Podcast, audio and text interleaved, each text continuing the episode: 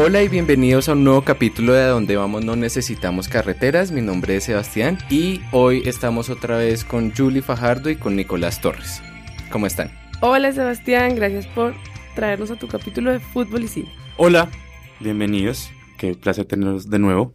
Qué, qué, rico poder hablar de este tema tan, tan necesario para este país tan doliente. Aunque seamos un podcast sobre cine y datos ñoños y datos muy rebuscados, también nos gusta siempre mantener una coyuntura con lo que pasa en el país. Y como tuvimos un capítulo sobre películas presidenciales, nos pareció que también era el momento de aprovechar la coyuntura del mundial para sacar un capítulo sobre cine y fútbol. A mí me parece mm, importante aclarar que el, por qué nosotros hacemos esto, ¿no? Eh, al parecer este podcast es de gente que le gusta el cine o que son ñoños, algo así, pero pues es que es innegable lo que hace el fútbol en nuestras vidas. Yo sé que posiblemente la, la, la población cinéfila no le guste mucho el fútbol porque es el opio del pueblo y todo eso, pues les voy a dar la razón. Sí, es un opio, pero es que es el mejor opiáceo que la sociedad puede tener. Eh, entonces yo creo que para esta, para esta ocasión pues qué mejor poder mezclar estas dos pasiones. Y yo creo que el resultado de este programa va a ser bien fructífero tanto para los que aman como para los que no aman el balompié.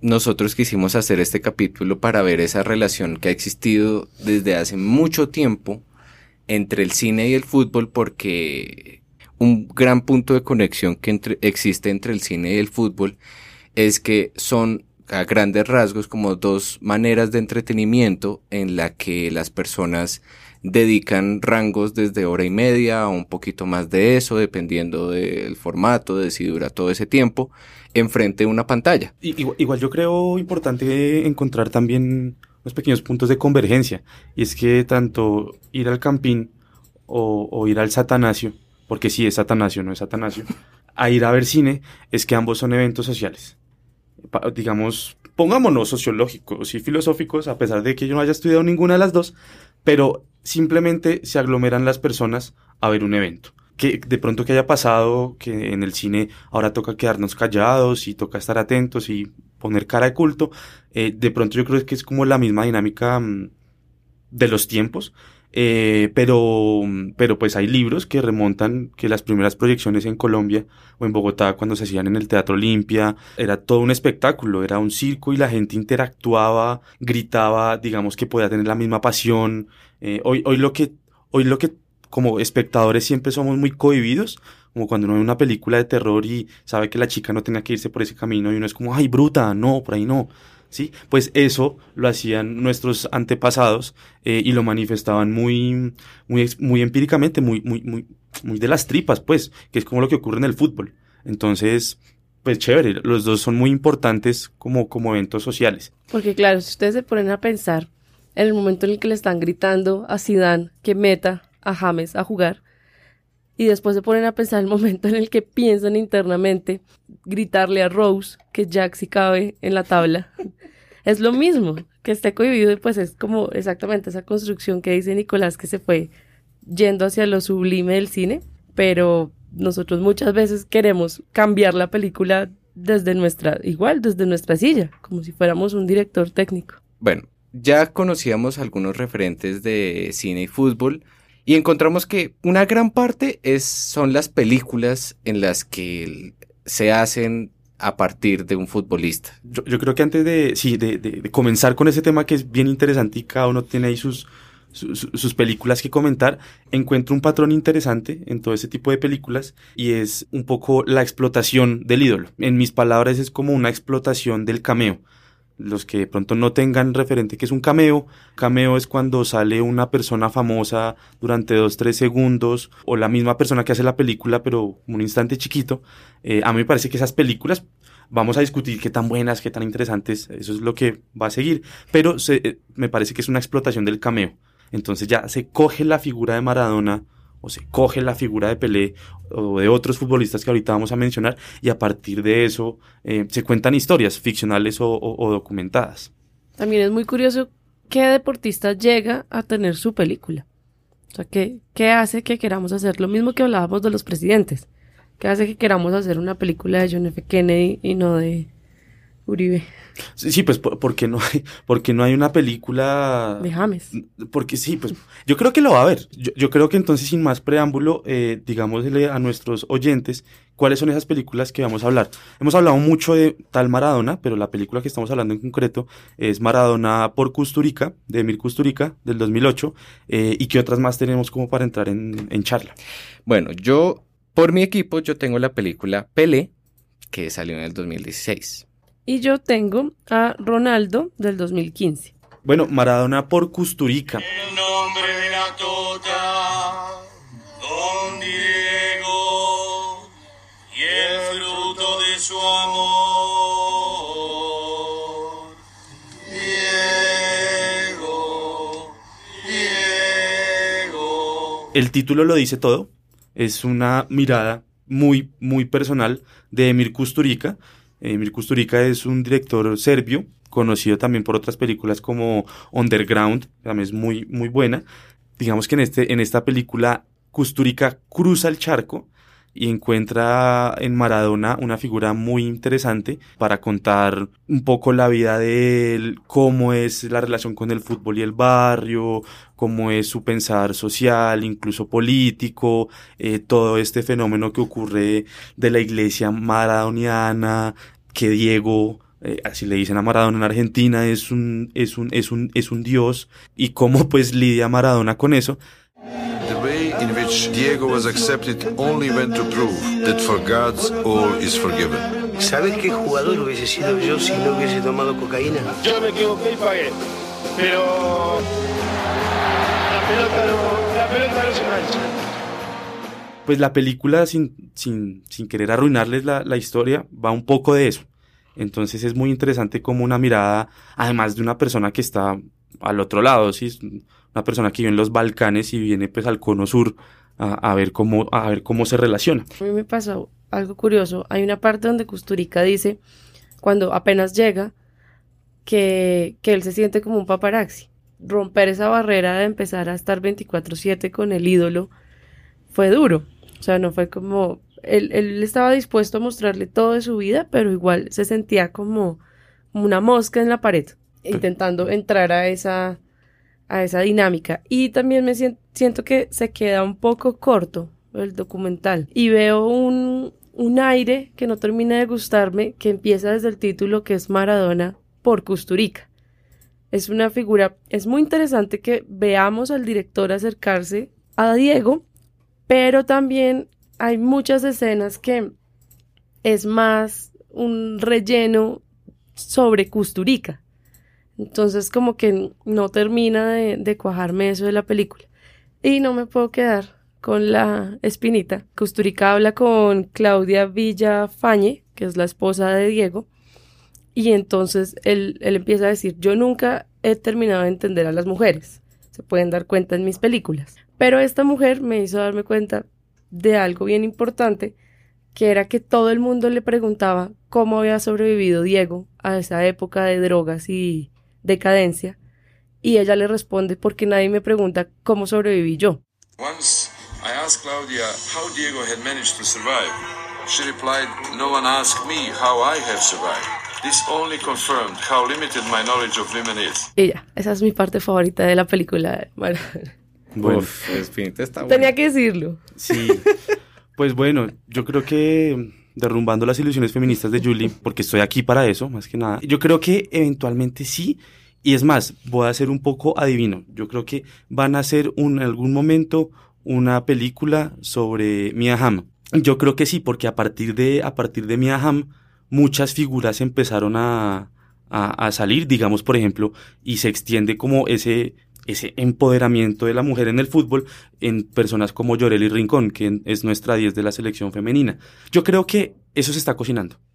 Sí, pero todo no existe. No, pero no, quería hablar sobre todo de, mm, o sea, hacer la anotación de que obviamente no tengo un ejemplo de una película sobre un crack femenino, pero eh, que sí encontré esta figura femenina dentro de la vida de Diego Maradona. Me pareció curioso ese pequeño instante en el que la mencionan, porque pues el resto de la película no.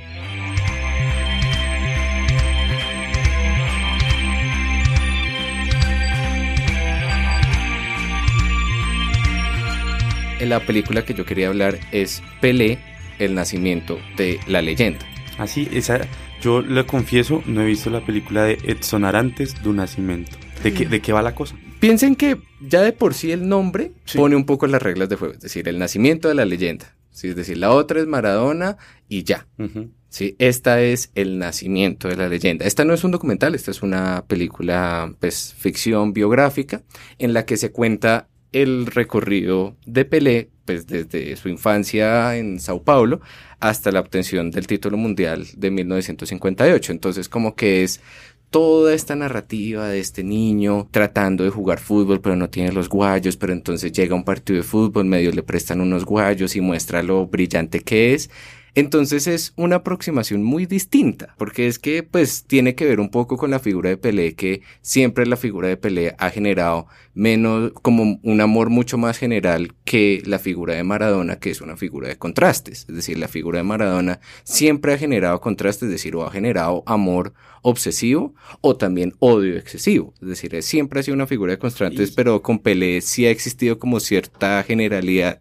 Yo creo que también, eh, y, y puede influir en algo, es la relación de temporalidad en que Pelé la toteó como futbolista y Maradona como futbolista, ¿no? Porque Pelé empezó cuando apenas la televisión estaba surgiendo y solamente apenas se remitían a transmitir los partidos y ya. Maradona fue mucho más popular en los 70s, 80s, la televisión es a color, ya como que el espectáculo, el show business crece. Hay varias cosas curiosas de esta película. La película debía ser estrenada en el 12 de junio de 2014, que era el mismo día de la inauguración del Mundial de Brasil 2014. Iba a ser el gran estreno, como decir, como mire, tenemos el Mundial y además hicimos una película sobre Qué, Pelé. ambi- qué ambicioso. Claro, Es sí. una competencia muy fuerte, como tengo partido y película. Exacto, exacto. Pero obviamente por cuestiones de postproducción y por cuestiones de que pues no se podía generar esa logística, la película se terminó estrenando en Estados Unidos el 6 de mayo de 2016, casi dos años después de lo previsto.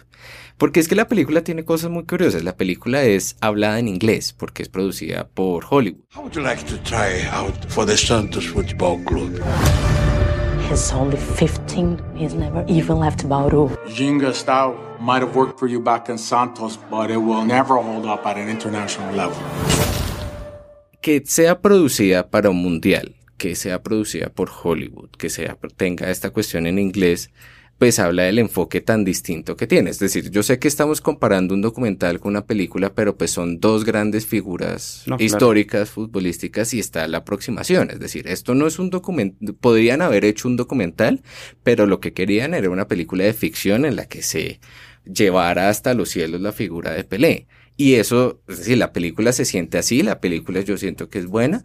Y incluso tiene esto del cambio que usted dice que en un momento viene jugando el actor que interpreta a Pelé, viene jugando como jugando con un balón por un hotel y de pronto el balón se le resbala y le cae a una persona y se levanta la cámara y resulta que es el Pelé de verdad y le pasa el balón. Un Wow. cameo. Un cameo. Un cameo, un metacameo. Exacto, es como metacameo, pelea apareciendo en su propia película, hablando con el actor Wow. que lo interpreta, es decir, uno se le estalla la cabeza en esa escena. Yo creo que para ir cerrando esta parte, cuéntanos de, de la de ¿Ronaldo?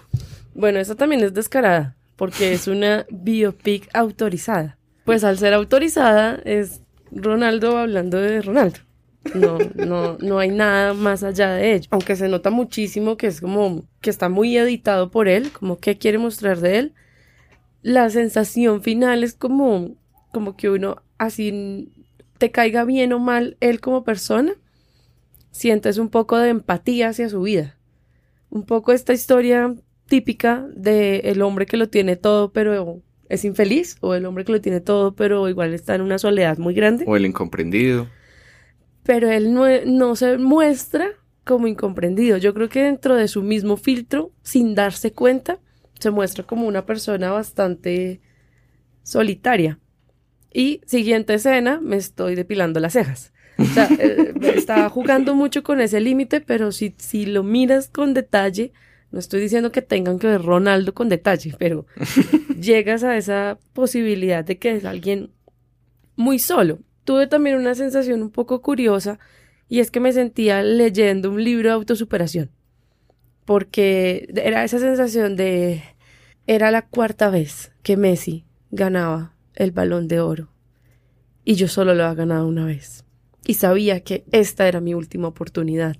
Y me esforcé mucho ese año. Eh, Pero fíjese, fíjese lo curioso, lo que tienen que lidiar quienes se animan a hacer esos documentales, y es que el icono ya tiene una historia y ya tiene un pasado, ¿sí? Entonces, si hago la de Pelé, el man ya ganó dos mundiales, se ha hecho mil goles en icono, ¿y cómo empiezo con eso? O como empiezo con Maradona, eh, que el man fue una, es una gloria en Argentina, pero tiene estos eh, altibajos, eh, pero la gente lo sigue amando, pero ahorita es un chocoloco. O lo mismo Messi, ¿no? Que Messi le decían la pulga porque medía menos de un metro, pero le, pu- le pusieron una super estirada en la columna vertebral, entonces ahora es un grande y cómo trabajamos con el grande. Y, digamos que lo mismo ocurre con Cristiano Ronaldo, porque es que muchas de estas son discusiones de, de bar, ¿no? De tomarse pola y, y hablar de no sé qué, pero uno siente afinidad con, con algunos íconos. Y lo mismo pasa con Ronaldo. Ronaldo es una persona, a mi parecer, supremamente mm, ególatra en el, en el campo. O sea, él ya tiene un, él, él es un branding andando. Desde que cobra los tiros libres, uh, ya sabemos que el man se pone recto con los dos pies como Mm. haciendo V y, y, y empieza a, a hacer goles y, y bueno, es, es como su gesto característico, que él no se tatúa porque dona sangre periódicamente. Entonces, bueno, tiene como esos, esos, esos matices, pues, pues bien interesantes. Pero la película tiene mucho de esos matices. Yo creo que es un toque del director. Yo creo que Claro. así tenga ese, ese mecenazgo. eh, él logra darle un tinte emocional a la película y se siente, o sea, uno se engancha, uno ve el niño y siente como, como un cariño por el niño, por la mamá, o sea, no terminas de quererlo a él, pero sí terminas queriendo su entorno. su entorno, su significado. Como para cerrar esta parte, lo que decía Nicolás en el capítulo que hicimos sobre los presidentes, no solo se trata de coger una figura históricamente importante, sino la posición del director, muchas veces la posición política que puede tener de que cómo me voy a aproximar a esta película, cómo me voy a aproximar a las dudas o a las certezas que se tengan sobre este personaje. Y pues acá los casos son muy flexibles y muy variados, pero bueno.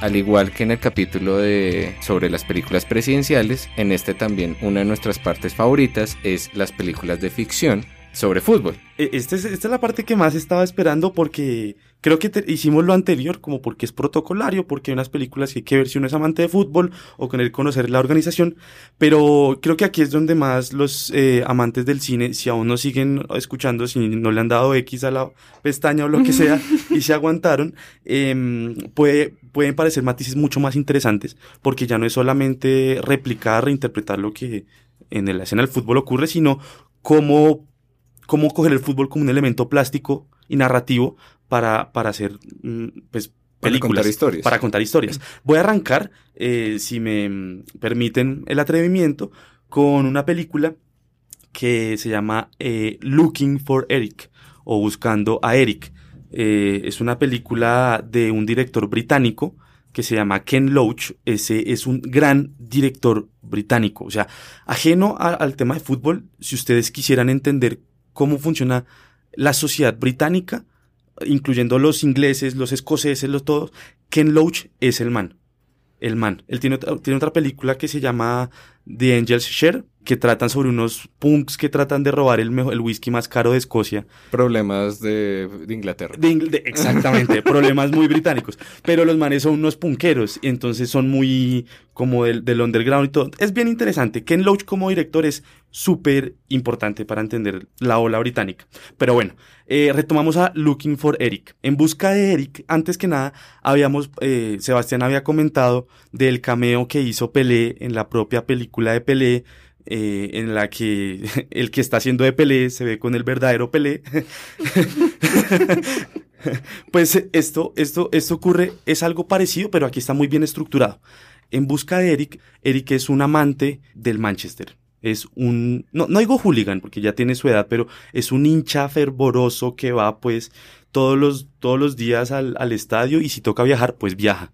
Y tiene su parranda de amigos que son del Manchester, pero Eric eh, trabaja en un sitio postal, enviando correos y todo, pero Eric tiene una vida mm, familiar muy desorganizada. Y hay una escena porque son todos como gorditos los amigos de él, eh, le dicen como, por favor, em, empiecen a, a, pensar en un personaje que les llame la atención, que sea su norte, que sea su, su polo a tierra, su camino espiritual, su guía espiritual.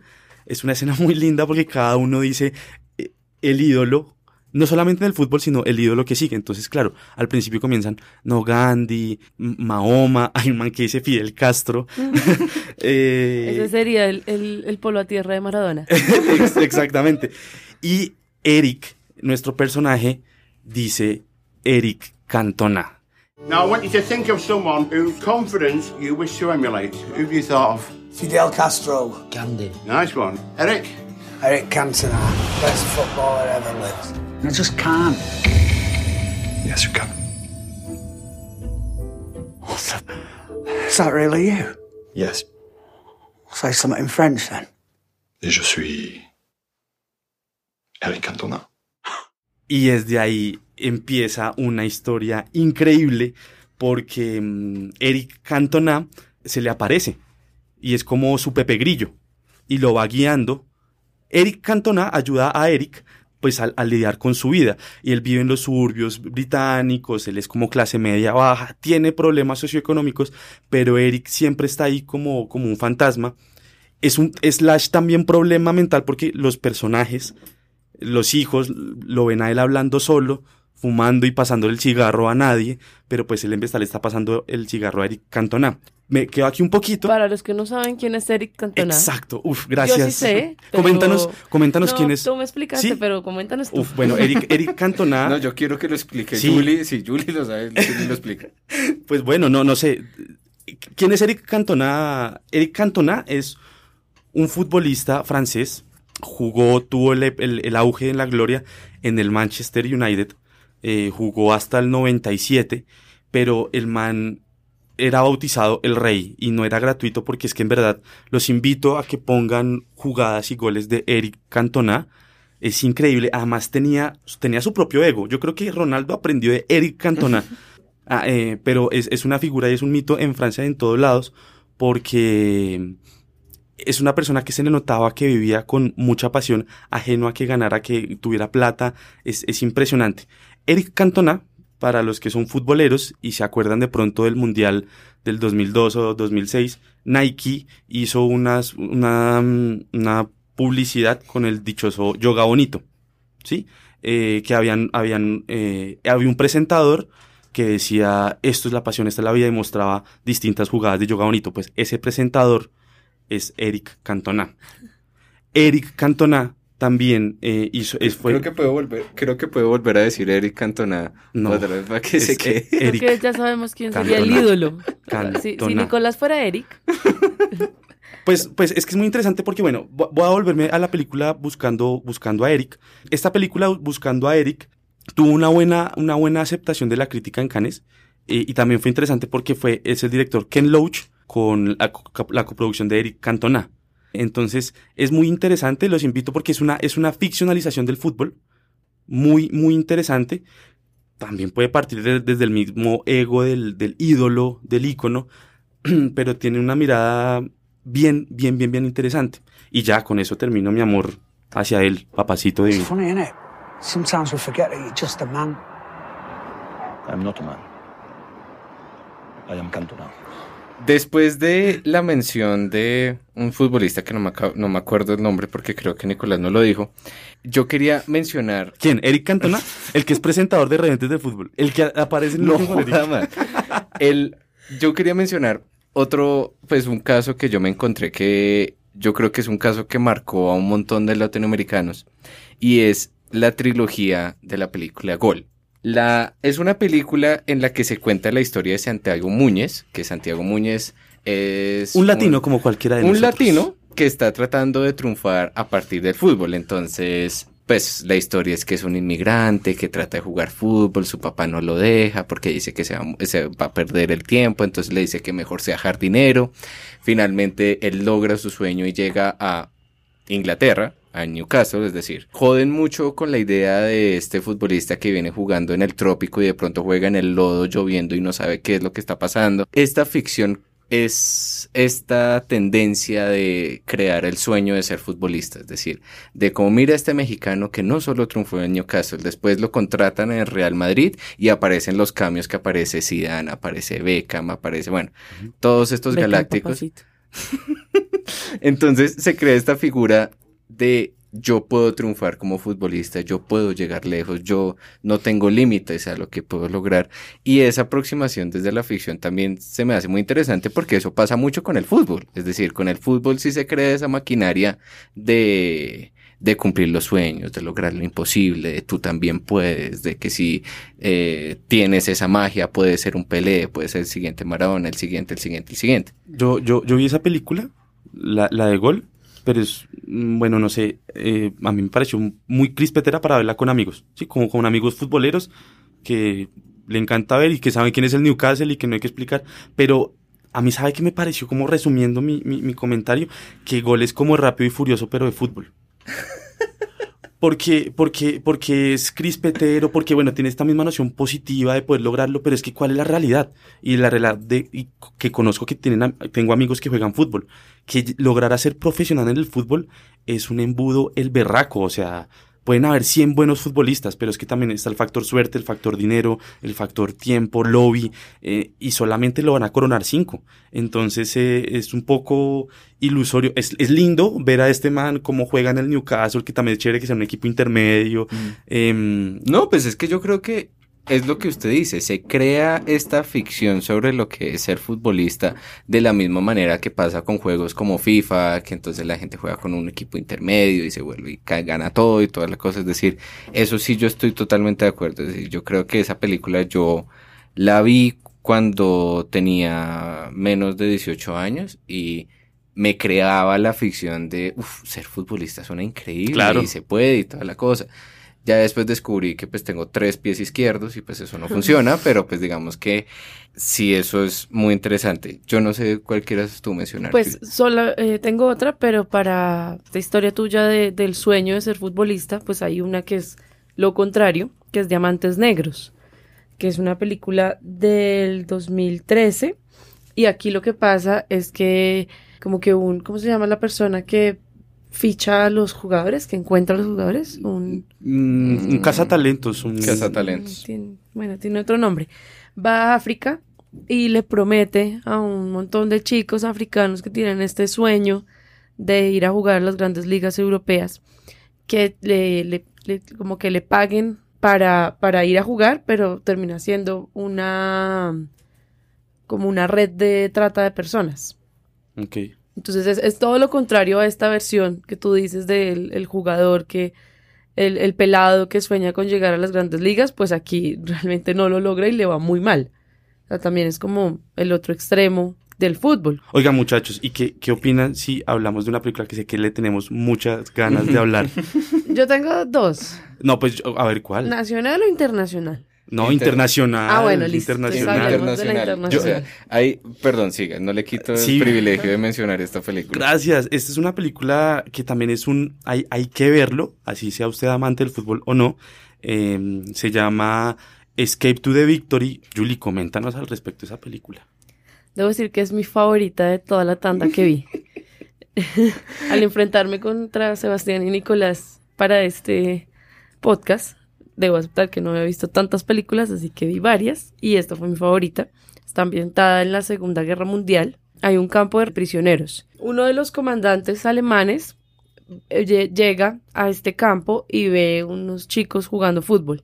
Entonces se acuerda que antes de que empezara la guerra, pues él también eh, jugaba fútbol y como que organizaba partidos y eso. Entonces le- les dice que si quieren enfrentarse contra la, un equipo que está en ese momento alemán, pues el, capitán le pide como un montón de beneficios, que le dé más comida, que le que traiga unas personas que están sufriendo mucho de otros campos, que todas esas personas antes de la guerra eran futbolistas. es basado en una historia real, es muy distinta a la historia real, pero es basado en el juego de la muerte, que fue un enfrentamiento entre ucranianos y alemanes donde les habían dicho que si ganaban era como propaganda política para la Alemania nazi, que le dicen a los ucranianos que si ganan los van a matar y ellos a pesar de la amenaza ganan y efectivamente pues después los torturan en un campo. Pero aquí en esta película no pasa eso.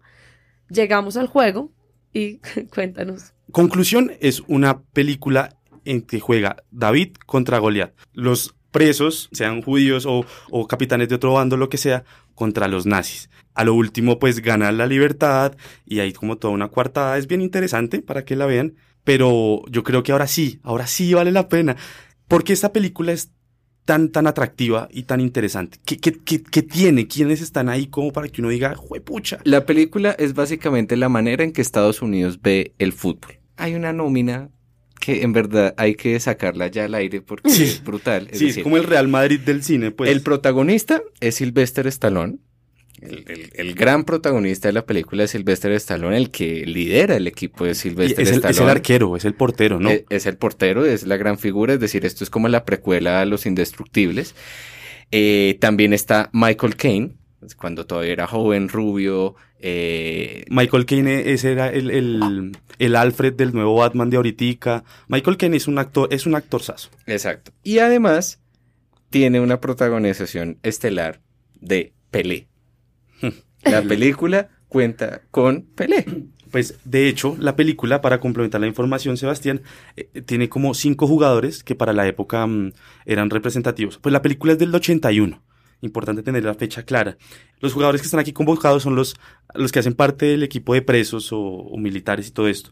Está Bobby Moore. Bobby Moore fue campeón con Inglaterra en el 66, un futbolista, una gloria para ellos. Está mm, Paul Van Hist, está eh, Osvaldo Avilés, que Osvaldo Avilés es un jugador argentino que fue campeón con Argentina en el 78. Perdón, es Osvaldo Ardiles, futbolista que con el que fue campeón Argentina. Casimir Deina, que es un jugador belga, bueno, no, no lo conozco mucho. Y pues claro, está Pelé. Entonces, eh, interesante cómo es esa mirada desde el espectáculo, cómo llegan al fútbol y, y cómo el fútbol puede ser un catalizador para que sea una pequeña batalla ganada. In 1942, the Nazis thought they were sitting on top of the world, never suspecting that they could be toppled in one conflict, the most unusual battle of the war. The mouth and the hands work together. It's a team. This match is a propaganda stunt for the Germans. It's a wonderful opportunity for us.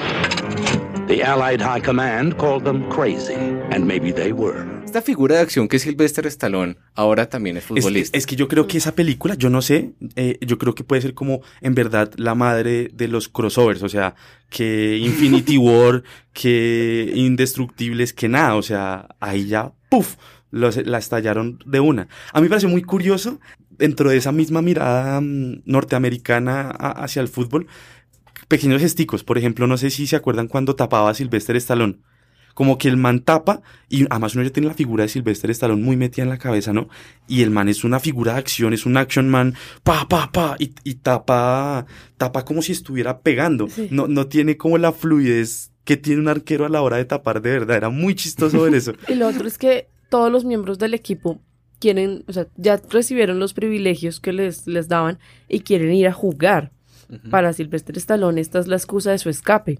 Eh, ya estamos entrando en la parte final del episodio yo creo que estos casos de ficción hablan mucho de las distintas interpretaciones que se les puede dar al fútbol desde un punto de vista, como usted dice, narrativo. Es decir, que el fútbol da campo para contar un montón de historias desde distintos puntos de vista, desde distintos contextos y no solo basándose en el juego como deporte y en lo porque pues en últimas de estas películas que venimos hablando es importante, pero en lo que se centra es en el alrededor, en la historia de este héroe que va creciendo, que con el fútbol logra lo imposible, o este equipo que por fin logra su libertad a partir del fútbol, o el lado oscuro del fútbol. Bueno, como que ese uso de la ficción dentro del fútbol yo creo que es muy importante porque yo me leí antes para el capítulo y era con lo que yo quería cerrar esta, esta parte de la ficción y es uno de los textos que escribió Martín Caparrós, que él está escribiendo cosas sobre el Mundial en New York Times y lean siempre lo que él saca ahí, que él dice que el Mundial es un gran fabricante de ficciones,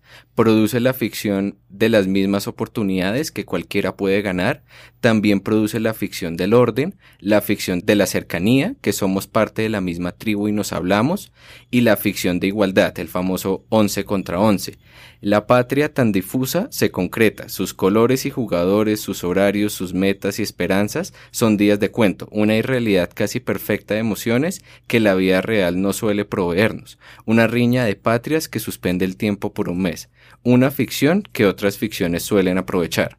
Y yo creo que eso redondea un montón de cómo es que la ficción se em, implementa en el fútbol.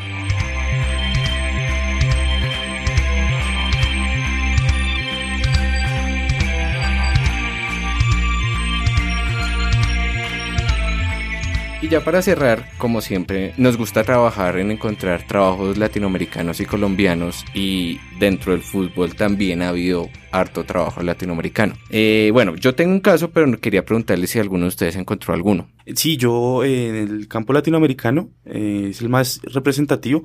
Es una película que se llama El Chanfle hecho por Roberto Gómez Bolaños, el, el chavo Chespirito. Eh, el chanfle es la historia de un aguatero de la América de México que sueña y fantasea con ser eh, el jugador top de la América.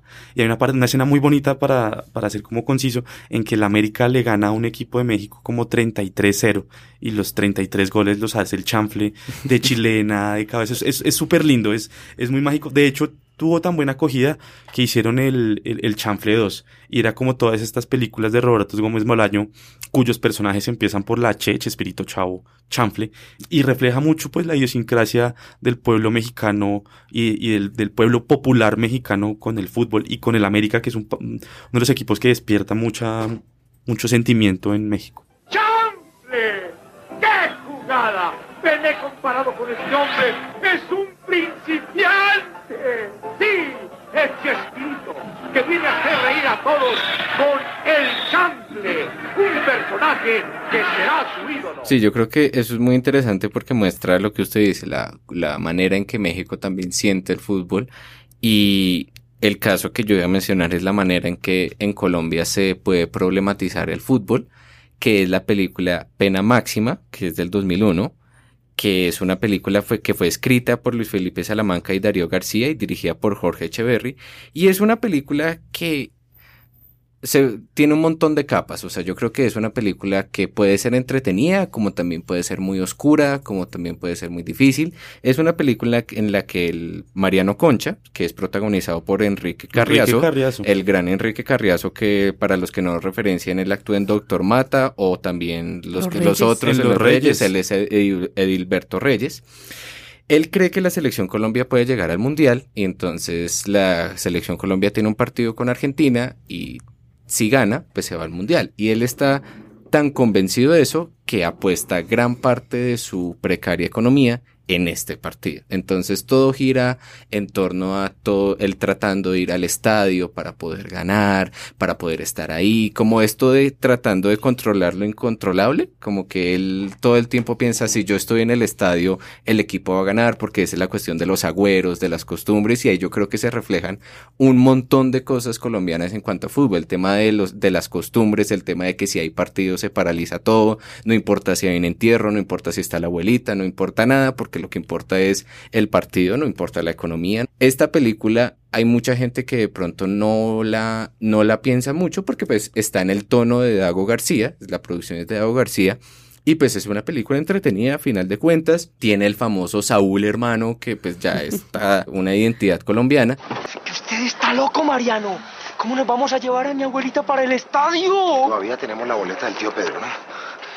Pero es que... Pero es que qué, hermano, pero es que qué, Raúl. Hermano, si yo no llego al estadio, esos berracos son capaces de perder y yo lo pierdo todo, hermano. Me quedo en la ruina.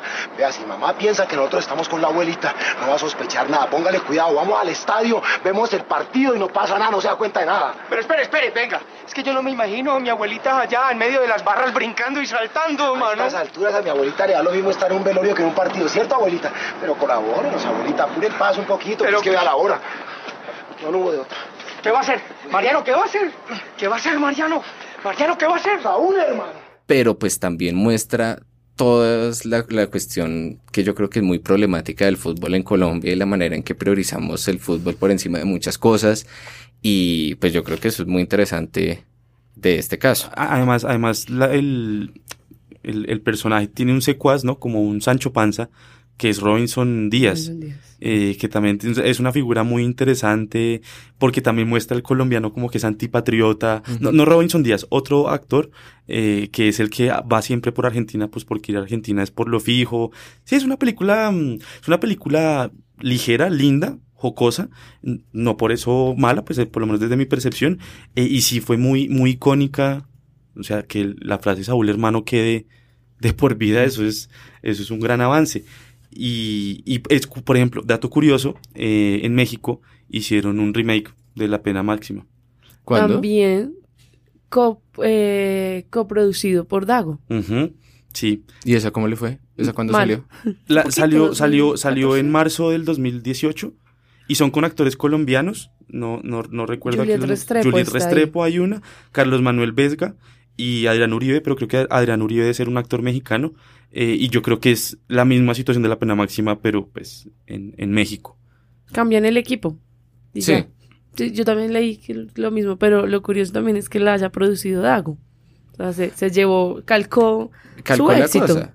Pues es un éxito que Mm. funciona, es algo latinoamericano, es algo que se puede hacer tanto Sí, allá como en pasión por el Argentina, fútbol como en en Brasil, como en cualquier parte. Y es que en el mundial pasado, Nicolás me decía que si no veíamos el partido juntos íbamos a perder. ¿Y fue cuál fue? Colombia-Brasil. Colombia-Brasil, sí señora. Que él salió de algo y se fue a verlo como en el 85. Yo salí de algo, fui a verlo como en la 45. Y durante todo el partido era como, pero ven tú, no, ven tú, ven tú. Ninguno fue y, y perdimos. Bueno, Yo, bueno, no, pues queda de tarea para que vean Golpe de Estadio. Es una película que por tiempo no alcanzamos a discutir, pero vale mucho la pena. Bueno, a todos ustedes muchas gracias. Ahorita se vendrán un par de capítulos que no, no serán sobre el cine y el fútbol, pero estarán, los enmarcaremos un poco en el mundial. Les tendremos esa sorpresa para el próximo capítulo. A Julie y a Nicolás, muchas gracias por estar acá y a todos ustedes por seguir escuchando. Recuerden que a donde vamos no necesitamos carreteras, lo pueden escuchar tanto en la plataforma de acorde como en la página de 070. Gracias. Chao y gol de Colombia.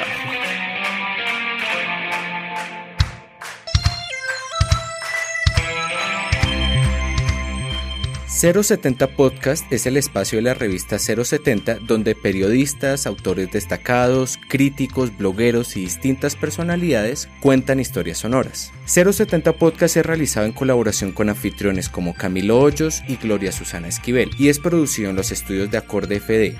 Cuenta con la colaboración de María Elvira Espinosa, directora de arte de 070, la música es de Gabriela Navas y la dirección y edición general es de Sebastián Payán.